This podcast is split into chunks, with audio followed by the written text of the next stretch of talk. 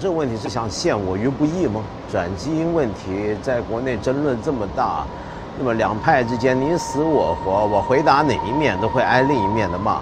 这么讲，我骑强一点，我没有立场。为什么呢？因为这是真的，这不是为了要怕怕挨骂，而是我真没什么立场。我过去曾经做过绿色和平这个环保组织的董事，曾经一段在香港。那绿色和平的立场对这个问题的立场就是是反对转基因食品，呃，所以我当然知道绿色和平或者其他反基因运动阵营对基因食品的转基因食品的一些看法，但是另一方面，我也读过许多呃别站在支持转基因、认为转基因无害的食品那些科学家他们的报告、他们的讲法。那我两边这么看下来，使得我到最后，我觉得我不敢贸然的提出一个断言，呃，我只能说对整件事情，我持疑有保留的态度。呃，我自己认为，在社会上面，我们常常天天身边面对很多重大的争论，很多问题，我们不一定一定要有什么立场。我对大部分事情都没立场，因为。因为也许真的立场不是那么容易形成，也许我要花很大的力气去研究才能形成一个立场。呃，在这种情况下，我不可能对所有事情都要有立场、有判断。那么，但是我们应该什么声音都要听，随时怀疑，这就是我的看法。那你说这是不是一个客观的态度呢？嗯，这么讲，其实我不是太喜欢。平常我们说到说为什么我们批评一个人，说他为什么不能客观一点？因为其实我们每个人都不可能完全客观，哪怕是再客观的科学家，有时候你会听到他们一些说法，你会发现他在某些方面可能是偏执狂，因为我们人多多少少都是有盲点的。呃，所谓的客观科学是什么？就是不断的去发现自己有什么盲点，去挑战自己有什么偏见。因为我们的盲点、我们的偏见，我们自己是不自觉的，所以你要付出努力、付出代价去发现自己的盲点跟偏见。在我看来，读书，尤其是读那些呃自己不熟悉的书，读那些跟自己意见不一样的、既有立场不一样的东西。为什么那么重要？正是因为如此。《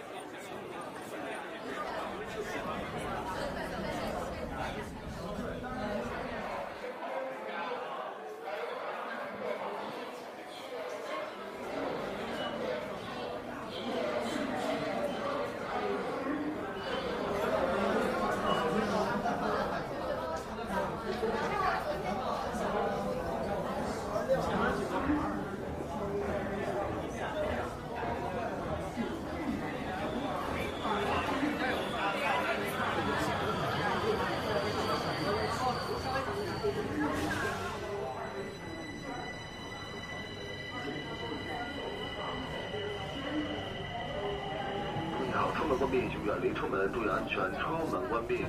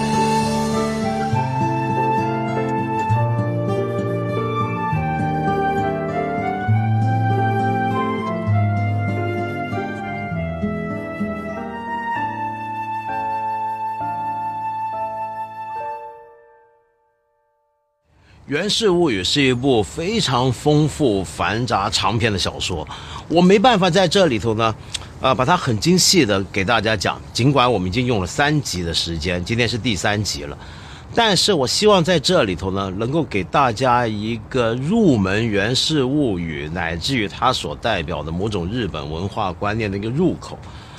于是，我们就要回到上一集结束的时候，我们提到一个很重要的概念，叫物哀。我们之前说过了，物哀呢，其实这个文这个字啊，这个词组在日文早就有了，但是真正把它理论化、概念化的，则是日本的国学家，就是研究日本本身学问的国学家本居宣长提出来的。他怎么透过《源氏物语》来讲物哀呢？首先，我们要了解物哀是怎么回事。首先，物哀是三层的，我们可以这么简单先讲，有三层意思。第一层就是说万事万物，他们都是有灵的、有心的、有心，于是他会有感受的，他会有感情的。嗯，我们知道日本的神道教啊，神道教呢，我们很多中国人都搞不懂，那神道教拜的神到底是什么神呢？答案是什么神都有，一根柱子也可能是个神，一块石头也可能是个神，一棵树是个神，一个山也是神。神道教其实是一种非常原始的泛灵宗教、泛灵论的一种呃后继的宗教。那么物哀的其中一个基础就是这么一种泛灵论，就是认为万物皆有灵，万物万事都有它的心。所以本居宣长又把物哀界定为叫物之心。而为什么是哀呢？他们这个心为什么非得是哀不可呢？要那么难过吗？这个哀啊，阿瓦里这个字，其实，嗯，我们中文翻译成哀，日本用汉字写也叫哀，但它又不只只是哀那么简单，它有时候是感叹。你比如说，啊，你看那时候的文学，他们写到天晴了，哎呀，今天天真好，阿瓦里，哀呀，这这有什么好哀的？它不是哀，那是感叹，所以它又是感叹，但是它又偏了那么一点点的忧伤的悲剧的色彩。那这些物。他如果有感受的话，他哀伤什么呢？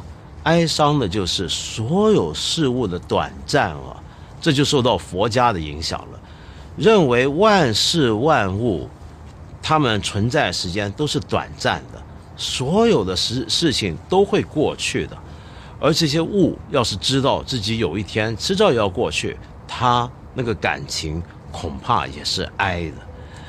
你比如说我们中文比较熟悉的赏樱。樱花很美，我们看到樱花真漂亮，然后落花也很漂亮。但按照物哀这个讲法，你首先应该看到是那个樱花很悲哀，开的那么灿烂，十几天风一吹就全没了，对不对？这个樱花就像人的生命一样，就这么过去了。于是我们从此就可以引入第二重了。这第二重是什么呢？这个物哀指的就是这个哀呀。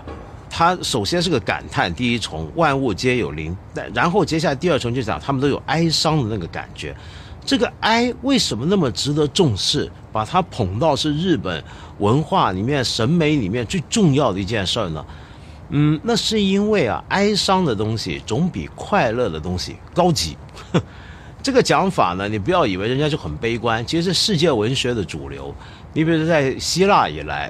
古希腊就认为悲剧的地位要比喜剧高，甚至直到今天，你别看奥斯卡金像奖，你看过有多少喜剧能够拿最佳影片的？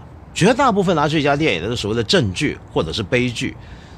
就算我们中国文学也是一样，写让人哀伤难过这种负面情绪的文学作品，它的感染力、它的地位，往往都要比那种很正面、很高兴、很让人快活的东西要来得高。这是因为，就像古典希腊的悲剧理论一样，相信悲剧是能够让我们人呢感受到自己的命运，感觉到自己的局限，感觉到自己走到头了。于是，在那一刹那，你发现自己的局限，有东西超越你的时候，你也看到一个超越的东西。因此，那个悲剧在这里面会起到一种升华、净化的效果。同样的，物哀这种哀伤的感觉。也能够让我们发现事物的短处的时候，每个事物的局限性，每个事物当下这一刻它的本质就凸显了。樱花之所以美，是因为它总是会落下的。它要是不落，永远开着，那反而就不美了。因此，今天很多人都听过日本有个讲法“一期一会”。我们每开一个茶会，每见一次面，都要当成是这一辈子唯一一次的见面。那是因为我们真的不知道明天或者下一刻人世之间会发生什么事情，特别是在日本那种地方，又地震又台风又火山爆发，那真是人世无常。然后物哀还有第三层意思，它指的就是这万物都有可哀之处，他们都有心，都有感受。很可惜的是，他没法表达。而人呢，不一样，人是有感受，还能表达的出来的。因此，当我们人感受到万物的心，我们就要想办法帮他表达出来。所以，歌咏落英。不只是我看到樱花，哎呀，落下来真美，我说它真漂亮，而是那时候你同时要理会到、体会到这个樱花那一刹那它的感受是怎么样。你这个感慨是同时要帮樱花发出来的感慨。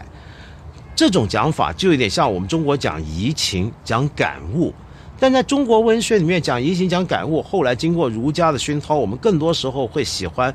把外在自然景物用来代表人世兴衰的时候，更加强调的是一种社会的道德的，甚至有时是政治上的一种教化。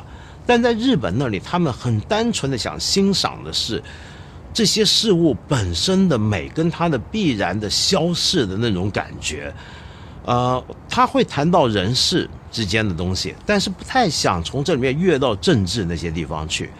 所以本剧宣长就说了，《源氏物语》整部小说讲的就是宫廷，哎，可是为什么里面很少谈或者几乎不谈宫廷里面的阴谋斗争？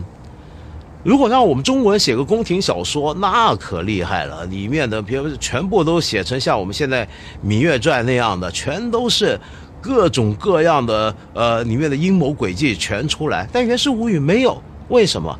因为那不美嘛，写那么多多那些东西很脏啊。同样不美的，还有吃生病吃药看大夫也不美。所以书中很多人物他重病，比如说纸质上他重病去世之前那段时间，几乎没有出现过大夫来看他的场面，因为那也不美。所以物哀这种表达是种美学上的追求，是要唯美的。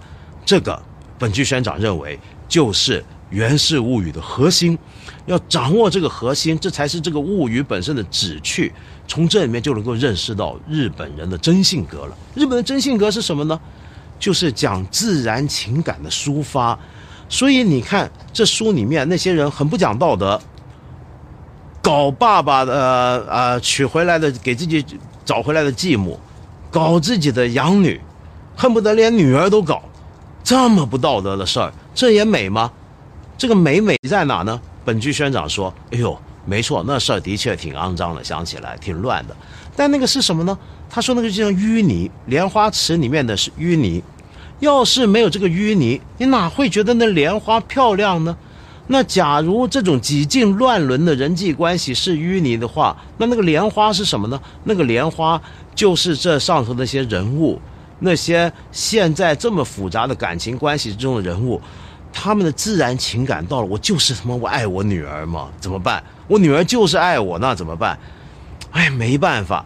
但是你又知道这就不对，于是你纠缠呢，你那个自毁啊，你那个自责，你那个内疚啊，这种东西也是物哀，事物都可以有爱，这种东西也很美，这个也叫美，把它当成这种美来欣赏，就看那个人情的精巧。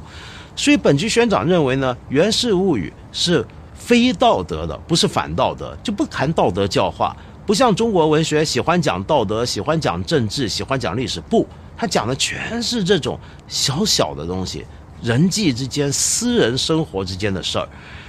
然后呢，那那么如果他真的要讲国学，讲的是这一套，那日本这个社会岂不道德沦亡？他说不是的，因为。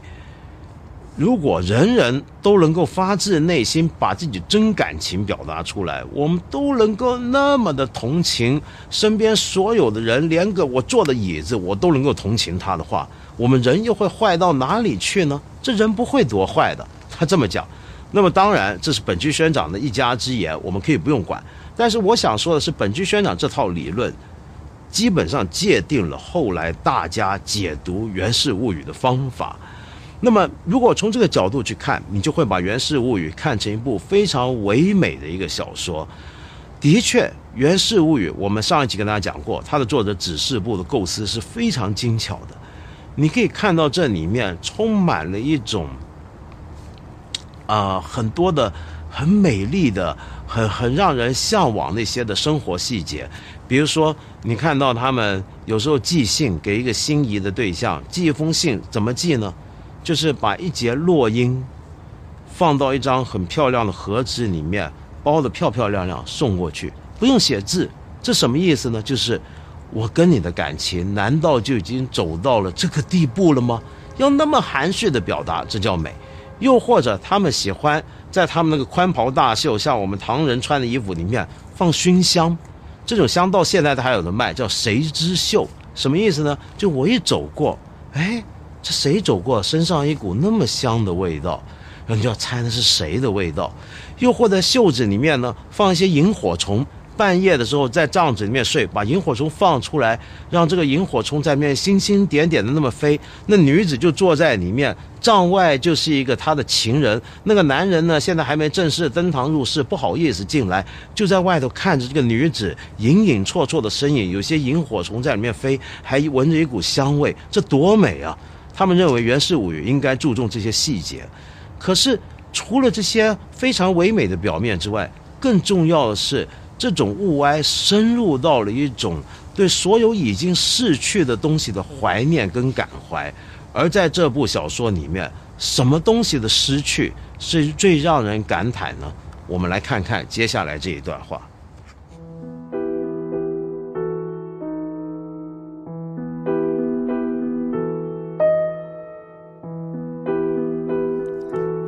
汪之君隐世后，能秉承他那种光芒的人物，在众多子孙辈中亦不可见。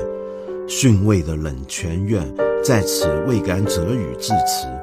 当代的三亲王兄公与同生长于六条院里的元氏之君的幼子勋，这两位可说是有名的美男子了。他们的确各具不凡的姿容，可是毕竟算不得是令人目眩的美貌。只不过是都具有寻常一般的秀丽气质、风韵一家，而又都继承高贵的血统，因此颇受世人尊崇。这一点倒是看来教主元氏之君当年更胜一筹，也更具名望的样子。刚才我们读的那一小段文字，表面看起来真没什么了不起，平平无奇。但假如你真的从头到尾顺着这个小说读下来，你会大吃一惊。事实上，这一段文字在日本文学史上简直可以用“恶名昭彰”四个字来形容。为什么这么讲？因为这本小说最重要的男主角，这本小说的名字的由来，那个源氏光之君、光源之君，居然死了。一开头就说他八年前死了，他怎么死的呢？怎么之前没提到呢？往回看。这一章呢是四十三章啊，也就是四十三帖小说里面，它叫帖嘛。往回一翻，就到了四十一帖。那四十一帖里面讲的是什么呢？就是这个袁氏，他一生风流倜傥，那么在情场上面奔驰来往，建功立业。那么曾经一度因为搞上了自己的兄弟，他兄弟后来当了天皇嘛，搞了他的老婆，那么被揭发了，所以判刑流放。那么流放的途中呢？呃，这个旗帜不减，仍然想在流放途中到乡下看看有什么乡下奇女子，回来了，回来了，还升官，位极人臣，当上太政大臣，一人之下，万人之上。可是到最后，他最心爱的这个女子，就是他从小把他抚养长大这个子之上，病死了。他这是万念俱灰，心生悔恨，回想过去这一辈子干错了太多事儿，这个时候怎么办呢？当然，就像当年许多日本人会走的那条路，就是遁入空门。那时候很多天皇退休之后都是去当和尚，只不过他们当了和尚继续干政，还有个名号叫法皇啊，那 么有点像我们看小说里面，哎，《天龙八部》里面的大理段氏，差不多就这样。那么就退休之后当太上皇，出家去。那么，但是这出家前呢，怎么搞都可以。那么，就像这个袁氏一样，然后就说他出家了，那一段写的相当感人。然后我们再读下来，居然就说他死了，而且是死在八年前。故事重新开始是在八年之后。但请注意，刚才说了，中间一跳回去是四十章、四十一章，那中间那一章是什么呢？讲了些什么呢？中间那一章四十二章叫做云影，这一章这一帖从来只有帖名，只有帖目，没有内文。很多人以前说这是不是流失了、遗忘了？呃，但是后来越来越多学者相信，它不是遗忘，它就是这个了不起的指示部。故意的设计。他的小说写到袁之君预备要出家时候，接下来那一幕云隐，你看这个名字“云朵”的隐藏，云隐躲进云里。这一帖里面其实就是要写袁之君他终于死了，但这一章他不写这帖，他就空出来了。然后故事一跳就到下一帖，一开头。就是八年后的事儿了。那么这一帖向来引起非常大的争论，甚至其实整个《源氏物语》都有很多的争论，尤其到了这个部分之后，因为到后面那一部分啊，就是云隐之后那两三帖，再之后所谓有十帖的故事是发生在宇治这座京都近郊的城市，这所谓的宇治十帖，它整个写法变了。它出现了更多复杂的内心的描写，有些人甚至拿他们来跟一千年后的伍尔夫了不起的英国大作家 Virginia Woolf 他的那种意识流流小说来相比较，整个笔法变得更细腻，对人的情感的掌握是更精深了。整个故事都变了，而且没有了袁之君这个男主角了，所以很多人说那史帖已经不是指示部写的，说是他女儿写的。以前什么说法都有，甚至有人说整个小说都不可能是指示部写的，女人哪能写那么好的东西？但是现在大家慢慢没有这个争议，接受了后面的史帖其实也是指示部写的，而刚才我说的云隐那帖故意空出来，也是他刻意做的一个设计，正好从那一帖。之后，我们小说进入到了一个主角不在的阶段，又写了十章故事出来。这十章故事讲的是他的第二三代，他的外甥叫勋，他的外孙叫兄公，这两个男孩子之间的故事。这两个呢差了一辈，但年岁差不多。这两个呢分别继承了袁之君身上的一些特点，各有自己的俊美强项之处，但是都比不上。之前已经死去的那个那个老一辈的人，然后他们呢也跟上一辈的人一样，展开了他们自己复杂的爱情的纠葛故事。这两个男子是好朋友，但是又互相抢女人，纠缠在三个女性之中。然后这三个女性中，命运最悲惨的莫过于这个小说最后退场的人物福州。这个女子呢，从小呢就爹不疼娘不爱，但是长得也挺好，学问也不错，修养很高，风度不错。那这个勋呢，就看上她，看上她的理由是什么？是觉得她像自己真正喜爱的另一个女子，但那个女子已经死了，就把她当成代替品来追逐她。那兄公也喜欢她，也追她，为的是什么？为的就只是好胜哟。我这哥们要泡你是吧？那我也来跟你抢一抢。那这个女子呢，就是这样子，在两个男人的纠缠之中，最后她终于也看破事情，就像袁之君一样，选择要出家。小说写到最后，就是这个福州躲在深山的尼庵里面。那这个勋呢，或者兄公他们呢，都派人来找他，那么想要见他一面，但他拒而不见，假装没这个人，不认识他们。那么后来呢？兄公回去想说：“哎呦，这该不会是又是我哪个情场对手看中了他，把他藏起来了吧？”就用回他们那个逻辑来想，其实没有想到，这个福州真的是已经万念俱灰，再也不想跟这些男人、跟人世间的情情爱爱有往来。小说就到这里，忽然之间就结束了。从这里面看，我们可以把最后这十帖宇治十帖。当成是前面袁之君在世的时候的故事的一个回声，一个水上的导引。里面的逻辑基本上是一样的，都是一些男女的情爱纠葛。最后也都是有一个人，他要出家，他感到所有的事情背后的那种空洞、那种悲哀。只不过这个回响，这个导引，绝对没有之前的那个在被反射出来的那个有散发着无限光华的原之君所在的时候的那个故事那么的精彩，那么的华美，那么的夺目。原之君，我们之前跟大家讲过，是个光芒万万丈般的人物，但是自从他死了之后，后面的人都只不过是他的。赝品，都只不过是他的山寨，他们永远没办法像他们的父辈或者爷爷那一辈那样子那么的精彩。他们的所有的故事，他们所有的感情写得非常的精细，非常的动人。但是你可以无时无刻感受得到这个已经死去的袁之君，在那里面的回响像幽灵一般。在这个意义上说，这个小说写到后面最后这十帖，其实已经是个追忆了。他在追忆什么？他在追忆袁之君，他在追忆袁氏他在世的那个时代，他在追忆平安王朝中后期那最后的一点光芒在世界上面绽放的那一刻。这时候你会发现，这个小说是一个关于追忆的小说。呃，一方面像日本人所喜欢讲的物之哀，怀念那一切。将要消逝的东西，感觉到所有事物的短暂而为其哀怜，而当那些东西真的走远了之后，我们就陷入到他们对他们的无穷的怀旧怀想之中。所以《源氏物语》读到这里，它果然是一个让人会眼卷太息的一部小说，而它居然能够写在一千多年前，所以我觉得《源氏物语》。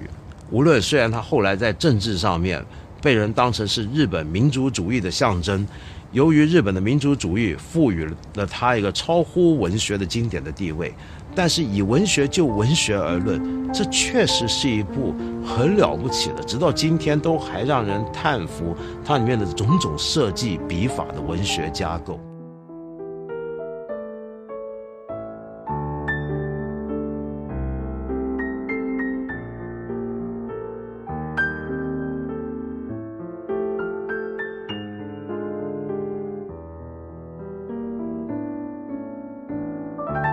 如果我们真的能够消化掉整本《源氏物语》，我们大概也就能够掌握到一种以前我们所没有的感性能力。